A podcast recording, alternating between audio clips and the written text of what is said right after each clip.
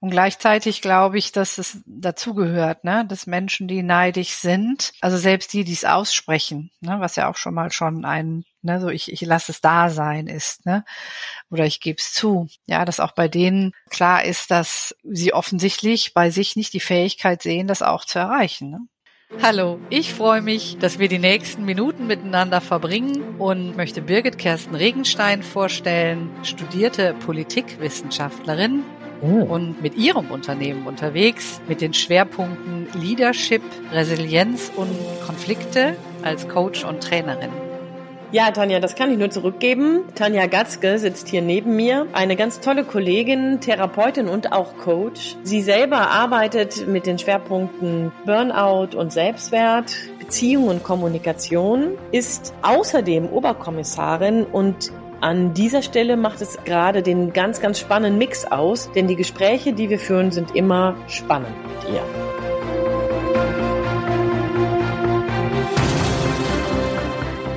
Hallo Birgit, schön dich zu sehen an diesem schönen Sommerabend, muss man ja jetzt mittlerweile schon sagen. Das stimmt. Das stimmt. Ich bin, ich sitze hier, gucke noch in einem blauen Himmel, aber ja, ich auch. Ähm, das wird garantiert ein schöner Abend nachher. Ja, mhm. das ist echt toll. Genau. Ja. Ebenso auch schön, dich zu sehen. Schön, dass wir zusammengefunden haben. Ich finde, das ist ja bei uns immer so eine sehr, sehr spannende Odyssee.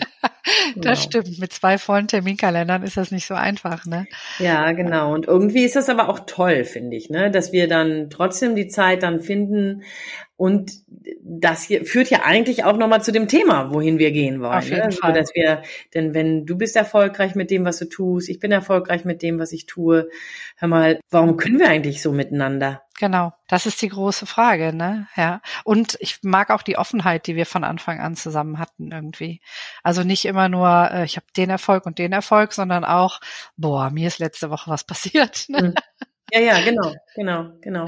Genau, und das, worüber wir, liebe Zuhörerinnen und Zuhörer, ähm, sprechen wollen, ist heute, wir möchten gerne nochmal darüber nachdenken, was passiert eigentlich, wenn man neidisch ist? Oder mhm. umgekehrt, was provoziert dich und uns, neidisch zu werden? Ähm, und genau in dem Zuge haben wir beide gerade festgestellt, als wir uns da nochmal so an das Thema rangequatscht haben, dass das also in unserem Berufsstand nicht selbstverständlich ist, ja. dass man so bereitwillig und so großzügig einander an den Erfolgsgeschichten, die man hat, teilhaben lässt, aber auch an den Misserfolgsgeschichten, mhm. an den unschönen Situationen, an den Momenten, in denen man eigentlich so in den Sack hauen will, ne? Mhm. ohne dabei das Gefühl zu haben, dass es an der falschen Stelle gefreut wird, also Schadenfreude oder aber verhaltene Freude. Ne? Mhm.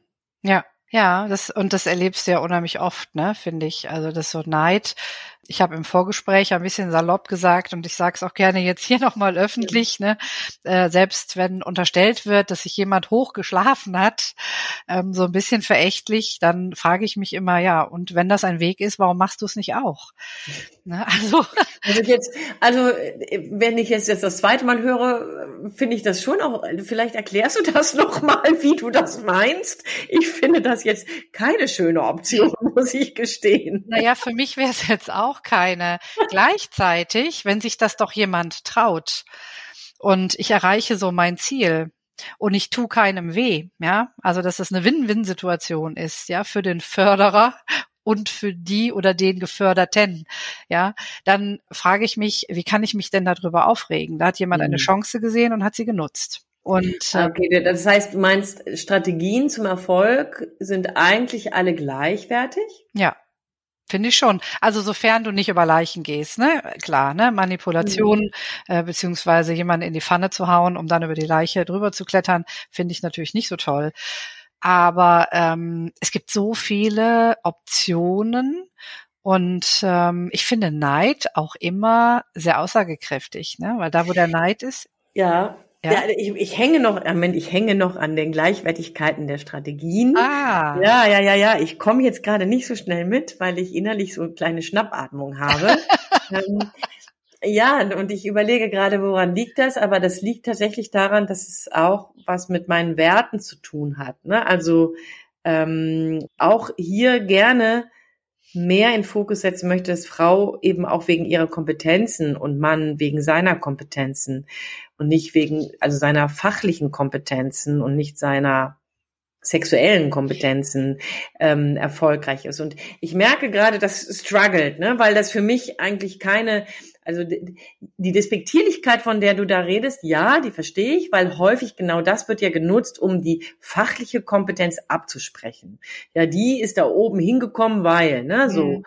Ähm, aber nicht, weil sie es eben gut kann, sondern weil sie eben andere Sachen gemacht hat. Also da, da bin ich total bei dir. Das, das ist, das hat was mit Respektlosigkeit, mit Despektierlichkeit, mit Neid zu tun, mit Missgunst zumindest.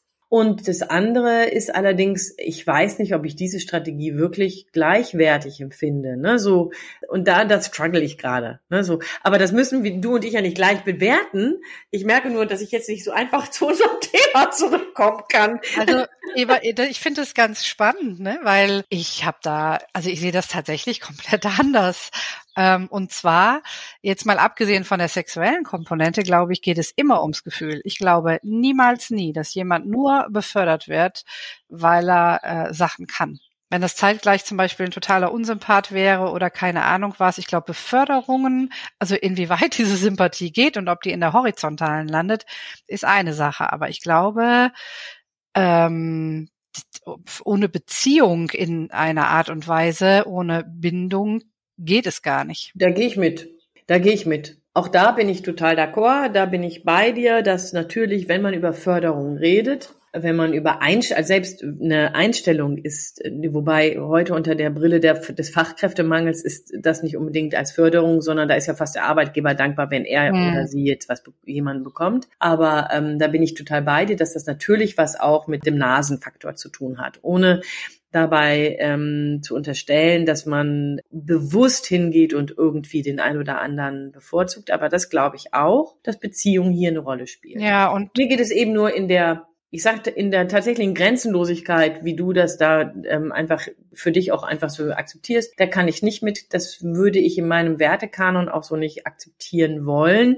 Ungeachtet dessen, wenn das jemand macht, dann ist das ihre oder seine Idee, ne, so. Aber ähm, ich finde, es gibt clevere Wege. Definitiv, ne? Nur ich, ich bin da halt, ich, ähm, sagen wir mal so, ja, ich, ich finde es manchmal ein bisschen vermessen, weil, weil ich denke, wir sind alle manipulativ unterwegs, wenn wir was haben wollen. Und wenn du jetzt angestellt wärst oder jeder andere, der hier zuhört, möge mir auch widersprechen, ja. Also wenn du angestellt bist und du willst irgendwas haben von deinem Chef, ja, dann wirst du nicht sauertöpfig sein, ja, sondern du wirst ihn anlächeln, du wirst das sagen, wo du weißt, okay, das will er gerne hören, da fühlt er sich bestätigt, ja. Und dann ist es, es ist halt die Frage, wo man die Grenze zieht. Ne? Also wie gesagt, ich würde es auch nicht machen, aber dass wir alle manipulativ unterwegs sind und unsere Reize oder unsere Fähigkeiten auch manipulativ nutzen, das glaube ich in jedem Fall. Darüber muss ich nochmal, also mm, ja doch, doch, selbstverständlich im Sinne von, ich setze mich durch, ich setze mich für mich ein und das macht Frau und Mann gleich. Das ist richtig. Ja. Dabei gibt es unterschiedliche Wege, ja. Und wie gesagt, für mich gibt es da einige Sachen, die sich ausschließen, andere, die ich für sinnvoller halte. Und in diesem Zusammenhang finde ich es dann spannend, um hier wieder Ruder, Ruder, Ruder zurück zu unserem Thema zu kommen. Ne? So, ich denke, ich helfe uns jetzt mal beiden aufs Pferd. Ja, so hier ähm, nochmal zu gucken, ja, mit wem teile ich denn das, wenn ich erfolgreich war? Wenn ich meinen Wunsch erfüllt habe. Ich habe mir einen wahnsinnigen Urlaub leisten können. Ich habe einen bestimmten Kunden bekommen. Ich habe einen bestimmten Auftrag erhalten. Ich habe eine tolle Beziehung ähm, für mich gefunden. Ich habe keine Ahnung was, ne, so. Das sind ja alles Dinge, die schön sind. Und es gibt ja Menschen in unserem Leben, für die wir uns dann unbändig freuen können. Hm. Und es gibt ja durchaus Menschen in unterschiedlichen Kontexten in unserem Leben, bei denen es uns schwerer fällt oder aber bei denen wir vielleicht auch einfach sagen, nee, also jeder, aber die nicht, oder? Weiß ich nicht. Mhm. Also ich muss mich, ich, deswegen habe ich gerade gezögert. Ich weiß nicht, ob ich da, wann ich das das letzte Mal gedacht habe, aber ich erlebe das schon so, dass es auch das Phänomen des, der Missgunst bei Menschen gibt, die im dichteren und im weiteren Umfeld liegen und das ist nichts mit Nähe und Distanz zu tun. Mm, das sehe ich genauso. Ich frage mich, ob das menschenbezogen ist oder ob das nicht themenbezogen ist. dass wenn der Mensch neben mir so gut befreundet wir vielleicht auch sind, wenn der was erreicht, was ich auch gerne hätte, ich glaube, dann tut es weh. Und äh, ich glaube, dann fällt es schwer, sich da mitzufreuen. Also vielen. Also der beste Weg wäre natürlich zu sagen, wow, cool, und jetzt sag mir bitte, wie es geht, damit ich das auch erreiche. Ja, ne? genau. Also äh, es gibt natürlich auch hier wieder zig Wege, aber ich könnte mir vorstellen, dass das die Basis ist, dass es der Stich ins Herz ist, unabhängig davon, wie gut man letztendlich befreundet ist, könnte ich mir vorstellen. Das heißt, je näher das an meine eigenen zentralen Wünsche rückt, desto schwieriger fällt es mir, mich mitzufreuen. Meinst ja. du so? Das wäre aber ist jetzt so das Erste, was mir in den Sinn kam, ja. Was jetzt den, ähm, den Neid, jetzt sage ich mal, nicht besser macht, äh, zumindestens dann nicht, wenn ich ihn kultiviere. Ne, so. Mm. Also am besten wäre ja, ich merke, oder oh, piekst mich was, ja, also ich bin im Mangel und merke, okay, das, ne, weiß ich nicht, ne, da ist äh, jemand, der hat, die hat den Mann seiner, ihrer Träume gefunden oder er hat die Frau seiner Träume gefunden. Äh, ich bin seit Jahren Single oder, ähm, weiß ich nicht, ne, im Lotto gewonnen oder den weltbesten Beruf gefunden und ich krebs hier noch rum. Also so Sachen. Und dann wäre es natürlich schön, wenn man das als Initialzündung verstehen würde. Ne? Okay, wie komme ich jetzt auch dahin? Aber ich glaube, das wird nicht gemacht. Ja, und hier bin ich gerade, während ich dir so zuhöre, glaube ich, dass es nicht unbedingt was mit dem Ziel zu tun hat, nachdem man sich dann gemeinschaftlich sozusagen sehnt, sondern vielmehr mit der, mit dem Jetzt, mit dem Moment des Jetzt. Denn ich bin wenn mir das fehlt, ne, in den Vergleichsstrukturen, die du da hattest, dann bin ich ja nicht mit mir fein, dann bin ich nicht bei mir, dann bin ich nicht rund sozusagen innerlich. Ähm, und weil ich mit mir in meinem Leben an dieser oder jener Stelle unzufrieden bin und sehe, dass das jemand anders mit Leichtigkeit aber irgendwie wuppt und zufrieden ist mit sich, ich glaube, das schürt das Gefühl des Neidischseins. Mhm. Das, also so, ich, ich finde das ganz spannend. Also ich erinnere mich an eine Phase in meinem Leben, in der ich nicht in meiner neuen Lebenssituation gut angekommen bin.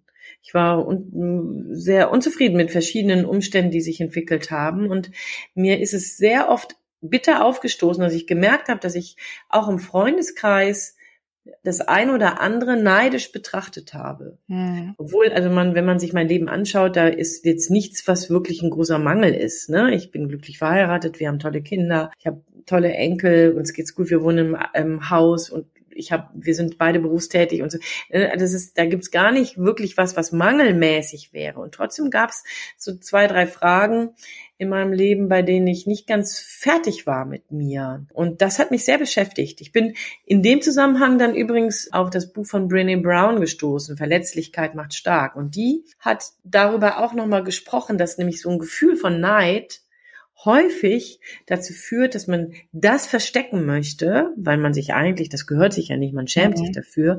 Und das führt in eine Distanz, in noch eine zusätzliche Distanz. Mhm. Ja. Spannende Sache. Ja, finde ich. Hat sich zum Glück erledigt. Also, ja, aber, weil es ging mir nie um die Ziele, sondern es ging tatsächlich eher um mein eigenes Lebensgefühl. Bin ich bei mir? Mhm. Ja, und ich denke, jetzt ist es für die Hörer auch spannend. Wie bist du da rausgekommen? Ganz fromm bin ja, ne, das ist ja hier kein Geheimnis in unserem Podcast, aber ich habe ähm, ganz klar für mich entschieden, das will ich so nicht mehr und ich habe das in meinen Gebeten begleitet. Ich habe das jedes Mal abgegeben. Hm. Und tatsächlich mich danach aus, ausgestreckt, was, was kann mir gefallen, was kann mir gut tun ähm, und dabei ganz viele Dinge gefunden.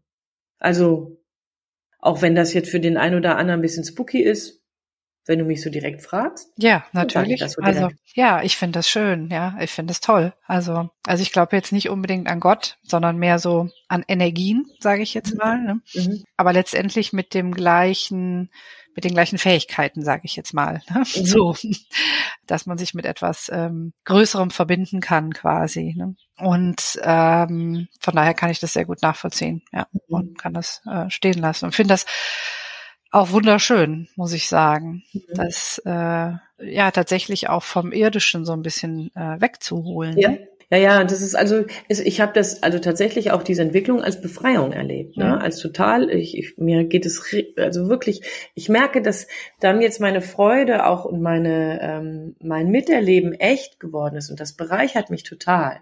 Mhm. Ja, dabei das auch nochmal zu festzustellen. Ähm, ich habe jetzt gerade nochmal so überlegt, neben dem Spirituellen, über das wir jetzt hier gerade gesprochen haben, passiert ja auch Folgendes. Ich habe das gerade nochmal so gegen, gegengelegt, gegen die Coaching-Schablonen, die wir sonst so haben. Ne? So, und dabei ist es ja genau das. Und in der Gesprächstherapie sagen wir, alles das, was ausgesprochen wird, ist besprechbar und behandelbar. Das heißt, dadurch, dass ich es regelmäßig ausgesprochen habe und mich ganz bewusst dann damit auseinandergesetzt habe, es also von mir, vor meinem Gott und damit dann auch in, in den Raum hinein zugegeben habe, ähm, ist ja das erste passiert. Ich habe mich aufgehört dafür zu schämen. Ich habe das zweite, ich habe es angenommen als ein Gefühl, was mir zwar nicht gefällt, aber was es da, was da mhm. ist. Und danach kann ich es erst loslassen. Und das finde ich total spannend. Diese drei Schritte sind ja genau die, die wir nutzen, wenn wir im Coaching-Kontext unterwegs sind. Mhm. Ja, ja. Nee, also das ähm, auch hier wieder kann ich gut nachvollziehen. Ich glaube, da geht's gar nicht, bei diesen Gefühlen, die wir haben, geht's oft eben nicht um Zahlen, Daten, Fakten, auch wenn wir sie gerne hätten, ne? weil wir denken, ja, ne, das ist dann äh, Sicherheit oder so. Ne? Und ich glaube, Sicherheit ist völlig unabhängig davon. Also ich stehe ja auch äh, vor einem Schritt jetzt demnächst, der finanziell sehr, sehr unsicher ist. Und äh, da gehe ich auch immer wieder ins Vertrauen und äh, bin überzeugt davon, dass ähm, das Universum mich trägt. Mhm. Ja, und da habe ich keine Zahlen, Daten, Fakten. Ne? Und äh, mhm. gleichzeitig ist das Gefühl so in mir drin, dass ich so eine ähm, ja, Freiheit habe. Ne? Natürlich mhm. auch Unsicherheit, aber in dieser Unsicherheit eine Freiheit und eine Vertrautheit, ne? die mhm. Ich glaube ich nicht hätte, wenn ich jetzt 100.000 Euro hätte und dann aber nicht wüsste, wie es weitergeht oder so. Äh, also daran mhm. merke ich, dass mir dieser, dieses, dieses Gefühl, dieses Urvertrauen, wenn man so will, ne, das wird schon, wird schon gehen. Mhm. Dass das viel, viel mehr Sicherheit gibt als Geld das jemals könnte. Ja, das ist total spannend, weil es, ähm, also kann ich total nachvollziehen, ne, da sind wir, schwingen wir sehr ähnlich und ich finde es sehr, sehr spannend, dass wir in einer Welt, in der sich so vieles und so viele auch über materielle Fakten definieren ähm, und sich darin auch als zu respektierend etablieren wollen, ähm, dass das tatsächlich in, in existenziellen Fragen völlig irrelevant ist. Mhm. Völlig. Ja, mhm. so. Und auch das wiederum, ne, ich, ich weiß noch, ne, ähm, aus meinem ähm, engeren Bekanntenkreis, da gab es jemanden, die sagte, dass sie sogar neidisch auf meine Spiritualität wäre. Ja, weil meine ich ja, wieso? Also das könnte man doch selber auch machen. Ne? Also ja. es ist ja nun keine Kunst, ne? So. Mhm. Aber ja, wenn sie das nur glauben könnte. Ne? Genau. So. Da fehlt ja, und dann, das ist auch nochmal eine spannende Sache, worauf man alles neidisch sein kann. Auch hier, ne, hat es ja nichts damit zu tun, was man erreichen oder haben möchte, sondern eher, weil meine Grundbasis, meine Grundbasis, ich bin bei mir nicht angekommen. Ich bin nicht stabil. Also, ne, wenn man über das Haus der Identität redet von ähm, ich weiß nicht, heißt der Klaus Petzold, das weiß ich nicht, aber Petzold nehmen wir nachher in die Shownotes rein. Da gibt es eben diese fünf Säulen. Ne?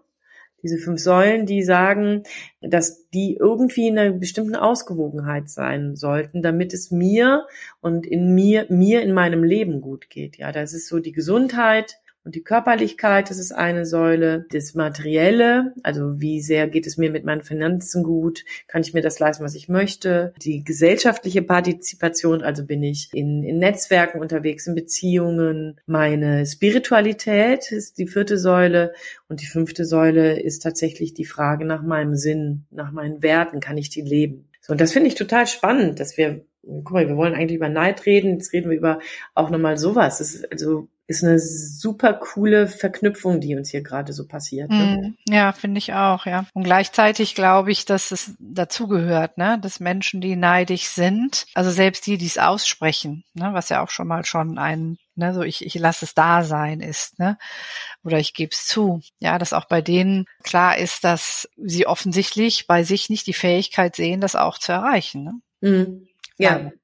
Also ja, ja, ja. Ja.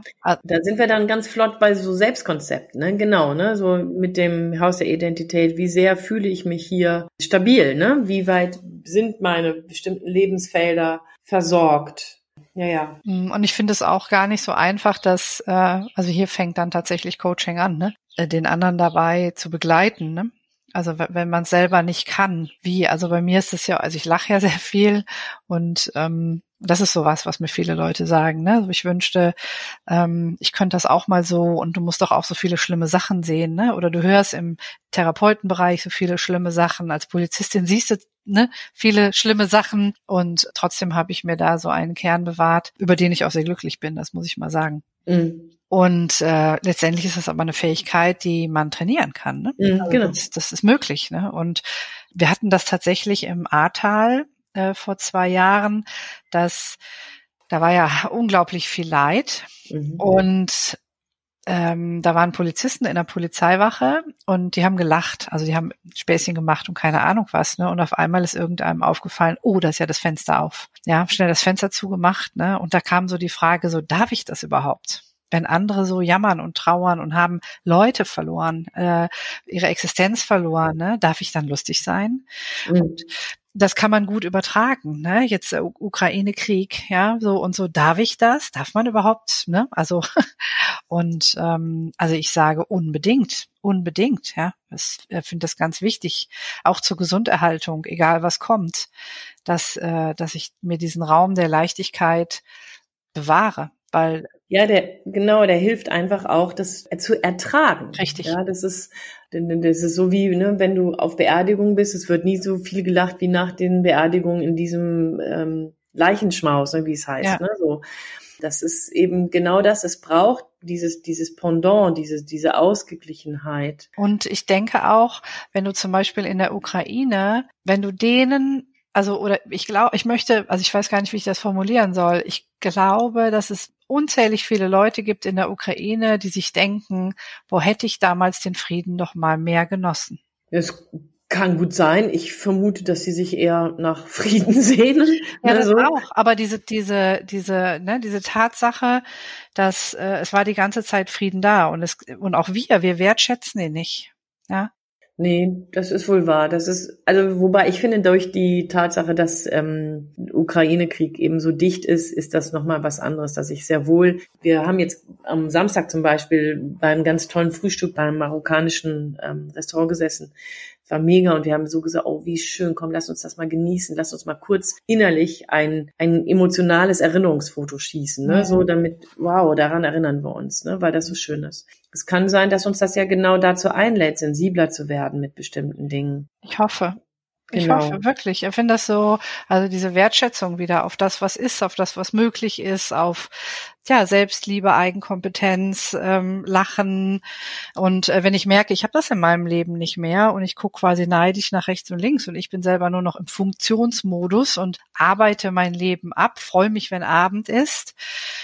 Ja, dann kann man sich schon Unterstützung holen, finde ich. Ja, Ja, ja, genau. Also mir fällt dabei gerade nochmal so ein, man sagt ja immer, der Rasen im Nachbargrundstück ist mhm. immer grüner. Genau. Und ähm, häufig in einer bestimmten Phase von uns war das so, dass in unserem Freundeskreis ganz viel durch, durchaus einige Beziehungen auseinandergegangen sind und es alles durch eine durch eine außereheliche Affäre, ne, von sowohl ihm als auch aber auch ihr, ne? Also es ist völlig unabhängig davon. Naja, und was ist geblieben? Ja, die Affären sind kaputt gegangen, weil so grün war der Rasen dann doch nicht und man hat trotzdem eine Vollkatastrophe für sich mhm. und die mhm. Familie platziert. Ne? So, mhm. das, also die seltensten Beziehungen sind außerhalb sozusagen, also auf jeden Fall in meiner Erfahrung, dann auf einmal wirklich so toll gewesen, dass man sagt, wow, super, dafür hat es sich gelohnt, sondern mhm. viele waren sehr verzweifelt. Und auch hier, finde ich, spielt ja das Phänomen des Unzufriedenseins, des Neidischseins. Guck dir das mal an, die will ich haben, den will ich haben, das will ich haben, so will ich sein, ähm, weil ich eben unzufrieden mit etwas bin, was ich mir gegenüber nicht zugebe.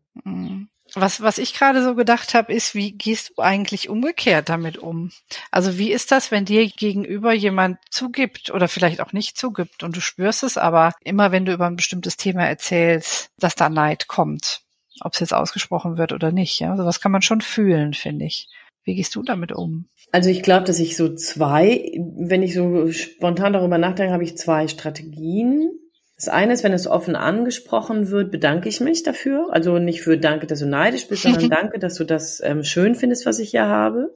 Und ähm, dass ich mich ernsthaft auch freue über diesen Umstand, also nicht, dass der andere neidisch ist, sondern dass ich das habe, erleben kann oder so weiter und beginne dann auch darüber zu erzählen, wie ich dazu gekommen bin, in der Idee, da, da kommt dann der Coach in mir durch, ne, mhm. ne, so, und der Hoffnung, aha, komm, ich zeig dir so indirekt hinterrücks quer durchs Auge, wie man das auch machen könnte, mhm. so, also das wird, ich glaube, die eine Strategie. Und die zweite ist so, dass ich tatsächlich manches Mal, ähm, wenn das so unaussprechbar wird, also gerade so in Freundschaften, bei denen auch so ein Ungleichgewicht besteht in rhetorischen Kompetenzen. Ich bin jetzt so ein rhetorisch sehr kompetent und es gibt andere, die das weniger klar ausdrücken können. Ich da das Gefühl habe, dass da vielleicht so emotional so ein Ungleichgewicht entsteht, da, da erzähle ich bestimmte Dinge nicht. Also nicht, weil ich denke, oh, das darf man nicht jetzt erzählen, dickes Geheimnis, sondern eher, ach, damit verletze ich sie, das brauche ich nicht. Mhm. So, also ich bin ja mir genug, also kann ich auch über andere Dinge erzählen, die schön sind, die vielleicht weniger provozierend für mein Gegenüber. Mhm. Das ist gar nicht so einfach, ne? Das ist nämlich auch, also das ist mir gerade, wie du so erzählt hast, ist mir das gekommen, dass äh, ich äh, klammer dann tatsächlich bestimmte Sachen aus. Also ich erzähle von bestimmten Sachen nicht, ne, weil ich weiß, das wäre für das Gegenüber schwer zu verdauen. Und dann lasse ich es einfach weg. Ne? Mm, und zeitgleich finde ich, ist das ja auch eine Form von Entmündigung. Auf ne? jeden Fall. Mhm. Es ist äh, auf jeden Fall eine Form von Entmündigung. Und äh, ja, also ich kann sagen, also tatsächlich auch aus ähm, Erfahrung in jüngster Zeit, ich mache mir das Leben leichter, indem ich das mache, indem ich bestimmte Sachen nicht erzähle, weil ich habe es ein paar Mal gemacht und dann habe ich es erzählt und dann äh, waren andere aber so ja fast schon fassungslos. ja